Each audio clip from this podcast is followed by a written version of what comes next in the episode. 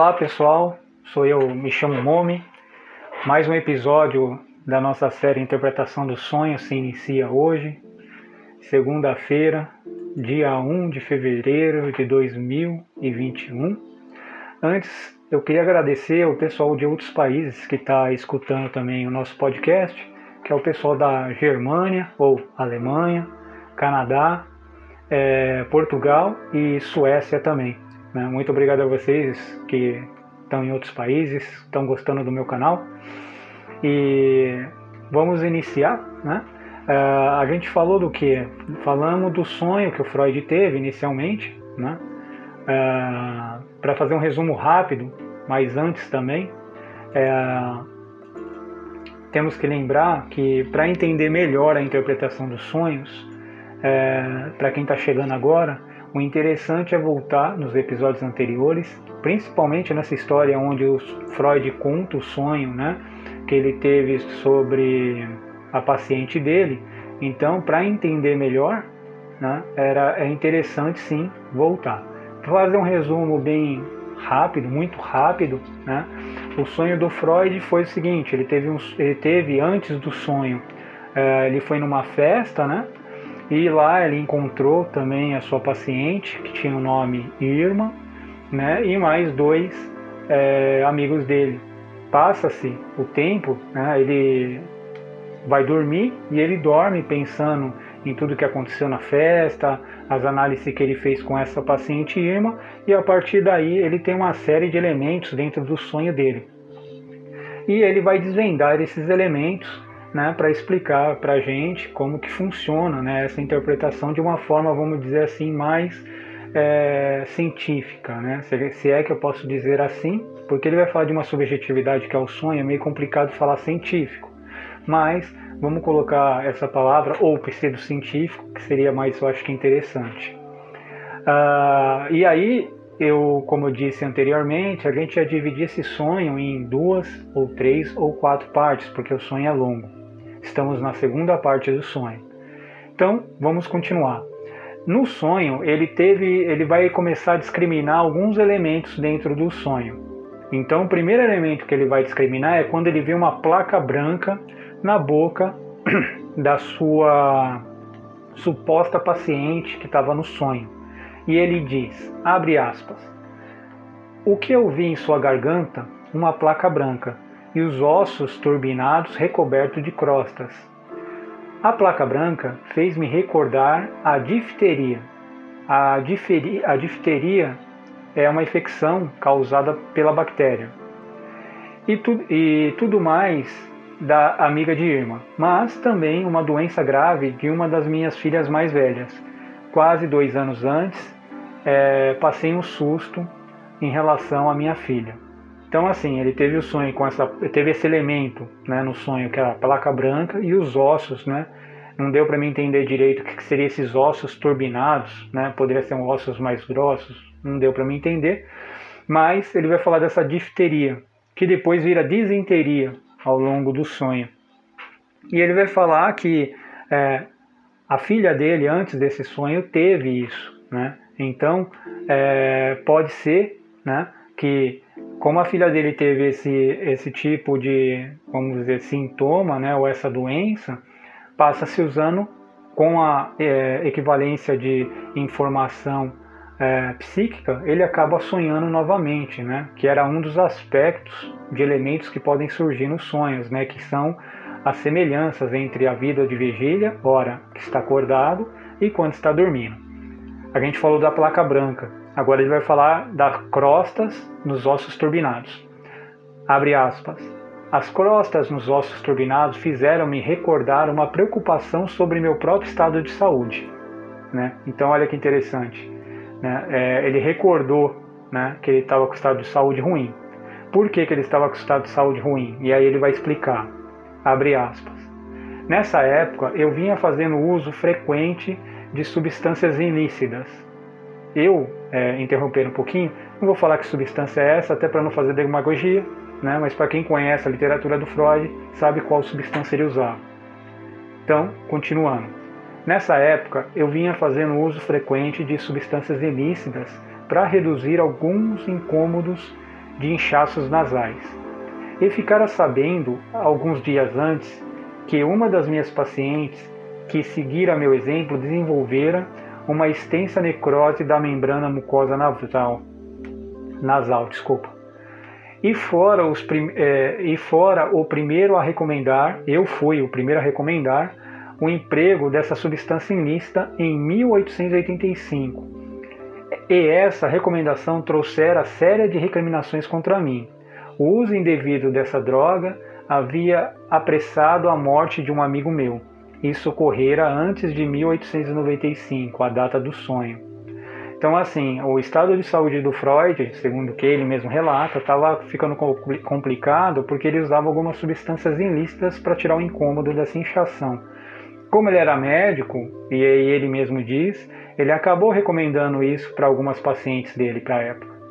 Só que ainda existia essa recriminação sobre esse tipo de droga, né? E aí até um amigo dele que usou com mais excesso esse tipo de droga acabou morrendo, né? E ele continua, abre aspas, chamei imediatamente o Dr. M e ele repetiu o exame. Isso correspondia simplesmente à posição ocupada por Dr. M nosso círculo. Então, o Freud ele vai aparecer esse Dr. M no, no sonho, por quê? Porque esse Dr. M, né, ele coloca M porque ele não quer é, identificar as pessoas, né, claro, para proteger elas. Por que, que o Dr. M aparece no sonho dele? Porque era um amigo íntimo, né? Lembra, um dos, uma das causas que podem fazer a gente sonhar são as questões emocionais, as ligações também que a gente tem com as pessoas, né? por transferência de afeto. E ele vai continuar, abre aspas. Mas o imediatamente foi curioso bastante para exigir uma explicação especial. Fez-me lembrar um evento trágico em minha clínica. Certa feita, eu havia provocado um grave estado tóxico numa paciente minha, receitando repetidamente, repetidamente o que na época era considerado um remédio é, inofensivo, o sulfonal, e recorrera às pressas à assistência e ao apoio de meu colega mais experiente. Havia um detalhe adicional que confirmou a ideia de que eu tinha esse incidente em mente. Minha paciente que sucumbiu ao veneno tinha o mesmo nome que minha filha mais velha. Isso nunca me ocorrera antes, mas me pareceu agora quase que um ato de retaliação do destino. Era como se eu tivesse substituído uma pessoa por outra, e devesse prosseguir em outro sentido, essa Matilde por aquela Matilde, olho por olho, dente por dente. Era como se eu viesse coligindo todas as ocasiões de que podia me acusar como prova de falta de consciencialidade médica. Essa parte da culpa do Freud começa lá no sonho, quando ele fica nervoso e ele fala, né? Se a gente lembra, as pessoas que lembram do sonho, que já chegou nesse capítulo, vai lembrar que ele acusa a paciente que ela é culpada pelo que ela está passando, mas na realidade esse sonho está mostrando todas as culpas que o Freud teve, pelo menos da forma que eu interpretei, dentro do que ele já passou na vida dele como médico, né? Em alguns, claro, em alguns, algumas cenas da sua vida, né? Então é por isso que ele vai tendo esse tipo de, de elementos nesse sonho, essa culpa toda, né? Claro que o que foi o gatilho foi a Irma de verdade quando ele, quando ele falou com ela na festa, mas essa Irma lá na festa desencadeou todo esse é, elementos né, dentro de sua memória. E ele continua.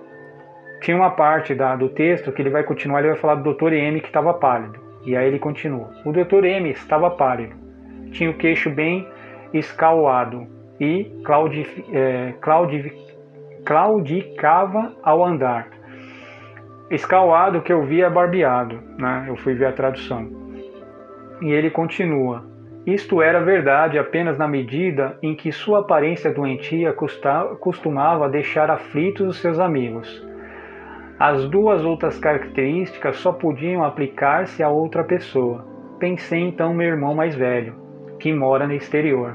Tem o rosto barbeado e com, e, e com quem, se bem me recordo, o M do sonho se parecia muito com ele. Então o Dr. M, talvez, né, pelo que o texto mostra, poderia ser uma forma simbólica de um, do, do sonho em relação ao irmão dele, né, que ele teve no passado, pois eles eram parecidos. Tínhamos recebido notícias alguns dias antes de que ele estava puxando de uma perna em virtude da infecção artrítica no quadril. Devia ter havido alguma razão. Refleti para que eu fundisse essas duas figuras num só sonho. Lembrei-me então de rejeitado certa sugestão. Desculpa, lembrei-me então de que tinha uma razão semelhante para estar mal-humorado com cada um deles. Ambos haviam rejeitado certa sugestão que eu lhes havia é, há pouco tempo. Então, antes do sonho, né, é, o irmão dele estava com a mesma, vamos dizer assim, o puxar de perna, né, que ele teve em relação ao Dr. M no sonho, que também puxava a perna. Né? Então, mais um elemento do passado, que era uma das regras, de acordo com o que o sonho, o Freud falava, para se ter é, o sonho. E ele continua, abre aspas. Meu amigo Otto é, estava agora de pé ao lado da paciente e meu amigo Leopoldo examinava e indicava que havia uma área surda bem abaixo à esquerda. Meu amigo Leopoldo era também médico e parente de Otto. Como ambos se haviam especializado no mesmo ramo da medicina, era seu destino competirem um com o outro e frequentemente se tra é, traçavam comparação entre eles. Ambos haviam trabalhado como meus assistentes durante anos, quando eu ainda chefiava o departamento de neurologia para pacientes externos de hospitais infantis. Cena como a representada no sonho muitas vezes ocorreram ali. Enquanto eu discutia o diagnóstico de um caso com outro, Leopoldo examinava a criança mais uma vez e fazia contribuição inesperada para a nossa decisão. A diferença entre o caráter de ambos era como a existência entre o menino, né? E aí ele vai dar dois nomes em alemão, né? Que eu nem vou arriscar falar, né? Mas que deveria ser dois meninos na época que competiam um com o outro, né? Onde o Freud viu isso, aí é, no livro ele não vai é, descrever. E aí ele continua. Um se destacava por sua rapidez, ao passo que outro era lento, porém seguro. Se no sonho eu estabelecia um contraste entre Otto e o prudente Leopoldo, evidentemente o fazia em favor do segundo. A comparação era semelhante à que eu fazia entre minha desobediente, paciente irmã e sua amiga, que, se, que eu considerava mais sensata do que ela. Então, assim, é, ele teve dois amigos, que foi assistente dele, que competiam entre si. Então, aquele trecho no sonho, né, onde ele prefere conversar melhor com a, ele consegue conversar melhor com a amiga de Irma do que com a própria Irma, porque a Irma era mais, é, mais agitada. Então, talvez esse comportamento dessa Irma no sonho possa ser um elemento referente aos amigos dele que ele trabalhou, né, é, que foi assistente dele. E de novo, vem a questão da carga emocional, né? Então toda essa carga emocional que ele vai carregando ao longo da vida, né? E vai desencadear em algum momento por coisas semelhantes, né? E aí ele continua, abre aspas. Percebi então é, outra das linhas ao longo dos quais se ramificava a cadeia de pensamentos no sonho, da criança doente para o hospital infantil. As áreas surdas bem abaixo, à esquerda, parecia-me coincidir em todos os detalhes com o caso específico em que Leopoldo me, que Leopoldo me impressionara por sua, é, pelo seu cuidado. Tive também uma ideia vaga sobre algo da ordem de uma afecção metastática, mas isso também pode ter sido uma referência à paciente que eu gostaria de ter em, em lugar da irmã. Até agora eu pudera julgar, ela havia produzido uma imitação de tuberculose. E ele vai continuar. Tem uma parte do texto do sonho que ele vai falar. Uma parte da pele do ombro esquerdo estava infiltrada. Esse, essa parte do trecho aparece no sonho. E aí ele vai explicar também. Abre aspas. Vi imediatamente que isso era o reumatismo em meu próprio ombro, que observo é, quando fico acordado até altas horas da noite. Além disso, as palavras do sonho eram muito ambíguas. Notei isso tal como ele. Né? Ou seja, notei-me em meu próprio corpo. Me impressionou-me também o enunciado em comum. Uma parte da pele estava infiltrada. Ele diz isso no sonho. E ele continua, abre aspas. Estamos habituados a falar em infiltração posterior superior esquerda, o que se referia ao pulmão, portanto, mais uma vez, a tuberculose.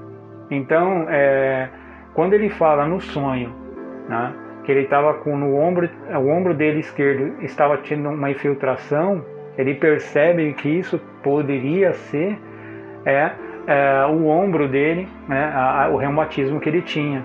E aí a gente lembra, né, nos outros vídeos, que é, questões orgânicas pode criar elementos para o sonho. Né? E ele vai continuar.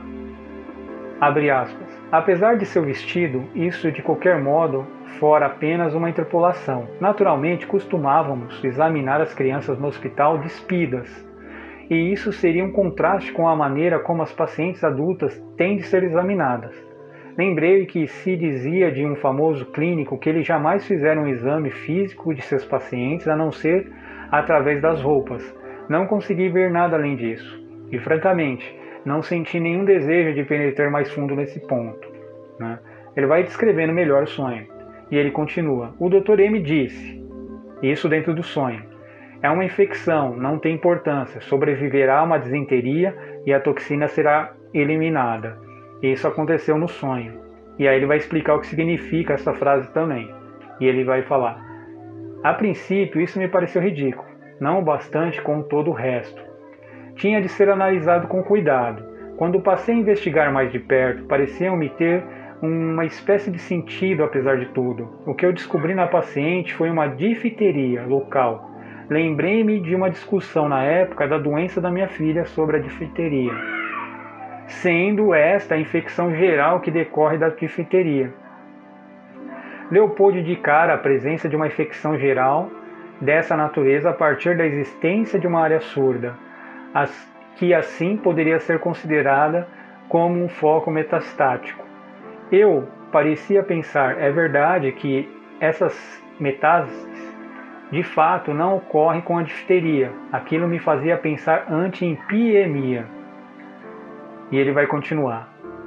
Não tem importância, isso já foi dito como consolo. Parecia-me ajustar-se da seguinte forma no contexto. O conteúdo da parte procedente do sonho, fora que as dores da minha paciente eram decorrentes de uma grave infecção orgânica. Tive a sensação de que, dessa maneira, eu estava apenas tentando desviar a culpa de mim mesmo. O tratamento psicológico não poderia ser responsabilizado pela persistência das dores de difteria. Não bastante, experimentei uma sensação de constrangimento por ter inventado uma moléstia tão grande quanto é, tão grande para a irmã, apenas para me inocentar. Parecia cruel demais, assim precisava de uma certeza de que no final tudo ficaria bem, e me pareceu-me que colocar as palavras de consolo precisamente na boca do Dr. M não fora má é, escolha. Assim sendo, porém, eu estava adotando uma atitude superior em relação ao sonho, e isso por si só exigia uma explicação. Então, é, volta a questão da culpa. Né? É, ele começa a perceber que é, ele teve é, todas as culpas que ele vai tendo ao longo das suas outras pacientes ou história que ele teve, que aí foi o caso da administração medicaminosa, que ele mesmo disse que não foi correta, começa a aparecer no sonho. Né? E a irmã, né, na vida real, né, na vida de vigília, acaba desencadeando isso. Né? Por causa do jeito dela. Logo ela acaba tendo esse sonho também. Né? E ele vai continuar. Porque o consolo não era tão disparatado. E aí ele coloca. Parecia haver uma ideia teórica remota de que o material mórbido pode ser eliminado pelo intestino. Seria possível que eu tivesse tentado zombar do espírito fértil do Dr. M na produção de explicações artificiais e no estabelecimento das ligações patológicas. Ocorreu-me então outra coisa relacionada com a disenteria, né, que chega aquele momento que ele vai falar sobre a disenteria no sonho, né, que ele é, assim que ela tivesse uma disenteria, ia ser eliminada a toxina. E aí ele vai continuar. Alguns meses antes, eu aceitara o caso de um rapaz com extrema dificuldades associada à defecação, que fora tratado por outro médico como um caso de anemia acompanhada de desnutrição. Eu havia identificado o caso como histeria. Né? A histeria era uma doença da época, né? vou interromper aqui, que às vezes poderia, vamos falar assim, claro, de forma resumida e muito simples, de origem psicossomática. Né? Então, às vezes a pessoa passava determinadas questões psicológicas que afetavam o organismo. Isso eu estou dizendo de uma forma muito resumida, a origem é enorme, né? teria que ler bastante coisa aqui para vocês, mas seria isso. Você tem um, um transtorno psicológico que vai começar a afetar o organismo de uma forma física. Por exemplo, no caso, um caso famoso dele, né, da senhora O, né, ela ficou cega, né, e depois a visão dela voltou por questões psicológicas. E não só isso, às vezes ela não levantava da cama, às vezes chorava muito, às vezes ela ficava com partes do corpo, se eu não me engano, se eu me lembro agora, paralisada e depois voltava. Isso seria um processo de histeria, mas aí existem vários outros tipos de histeria, não só um. Então vamos voltar ao texto. Abre aspas. Eu havia identificado o caso, e esse caso é do rapaz que ele vai explicar da nutrição. Eu havia identificado o caso como histeria, mas não sentira disposto a tentar nele meu tratamento psicoterapêutico e mandara fazer uma viagem e eu mandei ele fazer uma viagem marítima. Alguns dias antes, recebera dele uma carta desesperadora enviada do Egito dizendo que ali tivera um novo ataque e que o médico do local declarara tratar-se de uma desinteria. Suspeitei que o diagnóstico fosse um erro por parte de um clínico inexperiente que se deixara enganar pela histeria, mas não pude deixar de recriminar, de me recriminar por haver colocado meu paciente numa situação em que ele poderia ter contraído algum mal orgânico além de seu distúrbio intestinal histérico. Então assim, mais um erro do Freud, né? Ele acaba errando de novo com seu paciente, né? E é justamente é, todos esses erros que acabou causando um mal-estar, vamos dizer assim, dentro do seu aparelho psíquico ou dentro das suas regras é, psíquicas ao longo da vida dele, começa a aparecer nos sonhos. Né? Então, se a gente voltar e para finalizar nosso episódio de hoje, a gente voltar, vai falar da placa branca, tem a ver com a droga que ele usava, é, vai falar também da paciente dele que passou mal, né? Referente à droga que ele recomendou. Então tem a ver também com como ele ficou bravo e ele achava que a culpa era da Irma, né? Na vida, na, no sonho. Né? Por quê? Porque ele trouxe toda essa carga emocional que acabou gerando elementos né, dentro do seu sonho. Além de também é, a competição entre os amigos, que acaba fazendo uma analogia, a competição entre a Irma e a irmã dela, né? É, a semelhança entre as duas, né? Garantir 100% que é exatamente isso que ele está dizendo é complicado, ele mesmo fala que é complicado, mas há uma possibilidade de interpretação de uma forma mais científica, né? de uma forma mais ou pseudocientífica, se eu puder falar, né?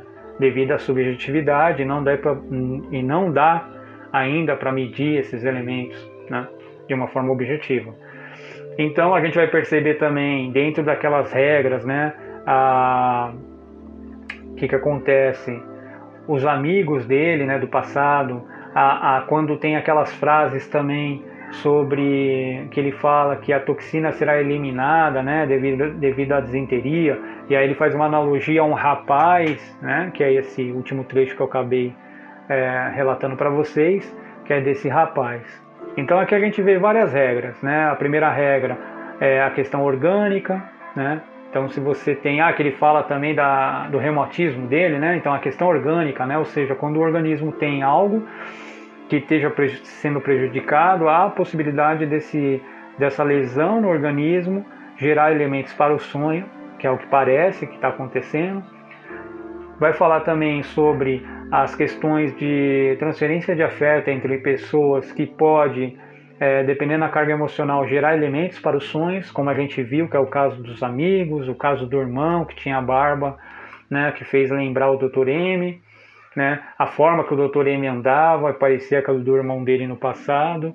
E para finalizar, né? De novo, a culpa de ele ter mandado a pessoa viajar e de repente ele poderia ter curado a pessoa, por isso que ele se recrimina, é, acaba se recriminando, né? Uh, pois ele tinha diagnosticado de histeria, mas depois outro médico fala que é desinteria. Então gera também uma carga emocional onde ele acaba dormindo. E a gente tem que lembrar que quando antes dele ter esse sonho, ele estava trabalhando, né? Ele estava trabalhando no caso uh, da paciente dele. Bom, é isso, gente. Mais uma parte. Vou ver se eu consigo terminar a análise do sonho no próximo episódio. Se não der, vai ter mais dois. Uh, vou me apresentar mais uma vez para quem não conhece. Me chamo Momi, sou estudante de psicologia, né?